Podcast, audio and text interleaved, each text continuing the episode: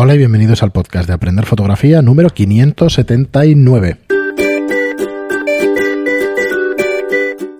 Hola, soy Fran Valverde y como siempre me acompaña Pera la Regular. Hola, ¿qué tal? Muy buenas. ¿Qué tal, Pera? Aquí, haciendo, como siempre, para variar, pasando calor, porque hace un calor espantoso. Terrible. Bueno, pues aquí estamos con los programas de verano, que este año han sido más largos de lo habitual por el, por el tema de la, de la pandemia. Ya sabéis que repasamos fotógrafos y vamos a hacer los últimos tres programas de estos fotógrafos, que, que la verdad es que últimamente estamos repasando pues fotógrafos eh, algo más modernos, con, con estilos claros y viendo que casi todos van por el camino de la especialización. Y es el caso de, del fotógrafo que vamos a tratar hoy, que es Timothy Hogan. Timothy Hogan es un fotógrafo de bodegón, es un fotógrafo de producto más que de bodegón, ¿vale? Vais a encontrar en su página web, que os dejamos en las notas del programa, vais a encontrar su trabajo y bueno, recordaros antes de meternos en profundidad con este fotógrafo, recordaros que tenéis en aprenderfotografía.online los últimos cursos que estamos haciendo de fotografía. Es la manera más fácil y más rápida para que podáis aprender fotografía. Tenéis más de 40 cursos y es una plataforma que os ayudará pues, a crecer como fotógrafos, tanto si sois profesionales como si sois aficionados y queréis dar el paso a profesionales. Echadle un vistazo, es una suscripción tipo Netflix de eh, 10 euros al mes. Y bueno, como os digo, pues eh, la mejor manera, la manera más fácil y más rápida para aprender fotografía. Bueno, espera, pues Timothy Hogan es un fotógrafo, ya lo ves, la primera marca y lo primero que aparece en la web cuando, cuando lo, ¿Lo ves. vais es, a hacer? Es, sí, es una marca de ginebras, de bebidas, ¿vale? Y, y es un fotógrafo especializado, pues, en, como decía, en producto, ¿no? Pues tenemos la Unas cerveza fotos muy chulas, ¿eh? tiene unas fotos espectaculares de líquido en movimiento, ¿no? Se puede llamar, de, de Bueno, este eh, tipo de fotos que son de impacto, de, Sí, sí, sí. de alta velocidad también, De, de alta velocidad. que están espectaculares. Si entráis en su, en su galería, vais a ver un, su- un trabajo súper limpio, súper bien iluminado, ¿vale? Sí, no, no son fotos fáciles. No, son fotos de Te diría que, que hay una parte importante de fotomontaje porque es que me parece demasiado perfecto, ¿sabes? Esa explosión me parece muy perfecta. Muchísimo, pero ha de captar también la luz en el líquido, ¿eh? o sea que Eh. hay foto, hay foto. Eh, pues José Cuervo, por ejemplo, es uno de sus, de sus clientes también.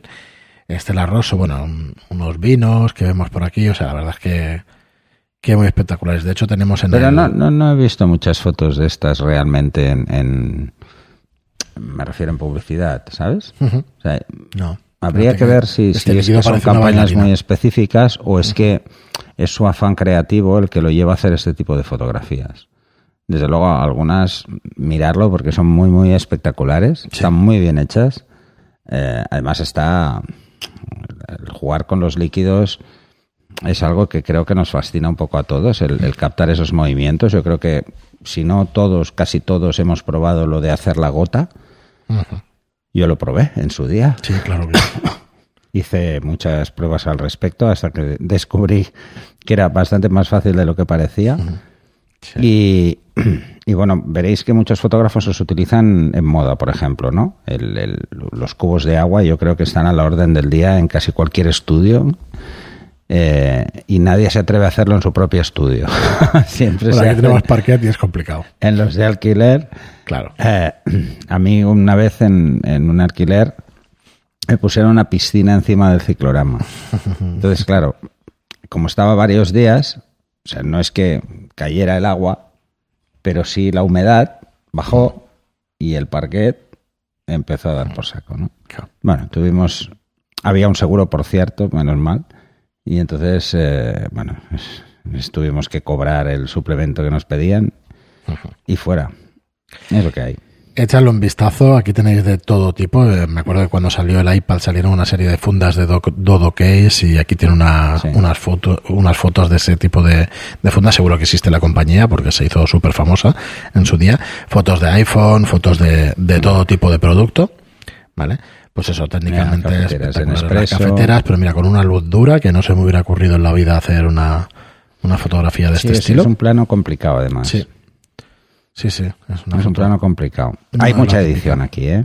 muchísima. Mucha edición. Retoque y de es, todo. es casi, te diría que, que es la luz imposible, ¿no? Porque es que está iluminado tan bien tantos detalles que, que me cuesta creer que sea que no sea infografía. O sea, te- os dará, ya veréis, os dará la sensación que es más infografía que fotografía. Esto Pero no lo es, ¿eh? Es foto, para el que no tenga dudas. habría, Eso. habría que, Y que bueno, estar ahí, ¿eh? Pero bueno, eh, con la calidad de- del retoque que veis, por ejemplo, en algunos retratos que tiene, te vas, por ejemplo, a las de gafas. Fotografiar gafas es algo mm, complicado, ¿eh? Eh, lo sé por experiencia. Entonces, el jugar con estas luces es bastante difícil y está muy bien, está muy logrado. Mm. No, Ojo, os, os- os diré que el cristal casi siempre hay que editarlo y mucho, ¿eh? porque los reflejos controlados, lo que le va bien a las gafas no le va bien al ojo ni a la piel. Y así que, bueno, cuesta un pelín. Pero bueno, se Habrá más de una doble exposición, ¿eh? Bueno, expongo para gafas y expongo para piel, pero vamos que... Eh, es difícil, ¿eh? Es En este caso, difícil, con es modelos. difícil con modelos, muy difícil, sí. Entonces, creo más eh, que está utilizando, bueno, ya se ve en las fotos, está utilizando luces muy picadas para evitar que el reflejo vaya, vaya, se vea. Pero no, no, no es, os digo que no, no es fácil, ¿eh? Hacer, hacer gafas y menos gafas sueltas, ¿eh? Que a veces parece una tontería, pero puf, esta es fantástica, esta me encanta. Sí. Los colores utilizados son ideales. Se ve poco la gafa, pero bueno. Pero da igual, la foto me gusta. Sí, dices, mira, que, o sea, me pongo estas gafas y puedo conducir este coche. Exacto. Sí, sí, sí. Muy como, bien. como mínimo, ¿eh? O sea, Como no, no, mínimo. no. Yo creo que te lo regalan el coche si haces la foto así. bueno, eso, la con fotografía, esas gafas. la fotografía publicitaria, pues, pues lleva estas cosas. Sí, Muy bien, pero La fotografía publicitaria lo que tiene es eso, ¿eh? Un componente muy alto de creatividad del fotógrafo. sí. Porque por mucho que te trasladen una idea, si no eres capaz de plasmarla es imposible. Entonces la creatividad del fotógrafo es vital en, en publicidad.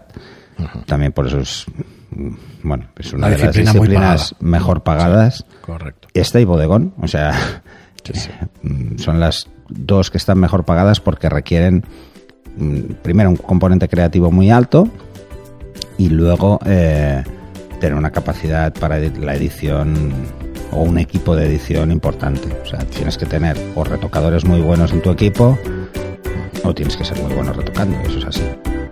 Muy bien, pero pues hasta aquí el programa de hoy. Muchísimas gracias a todos por estar ahí. Muchas gracias por vuestras reseñas de 5 estrellas en iTunes y por vuestros me gusta y comentarios en iBox. Gracias y hasta el próximo programa. Hasta el siguiente.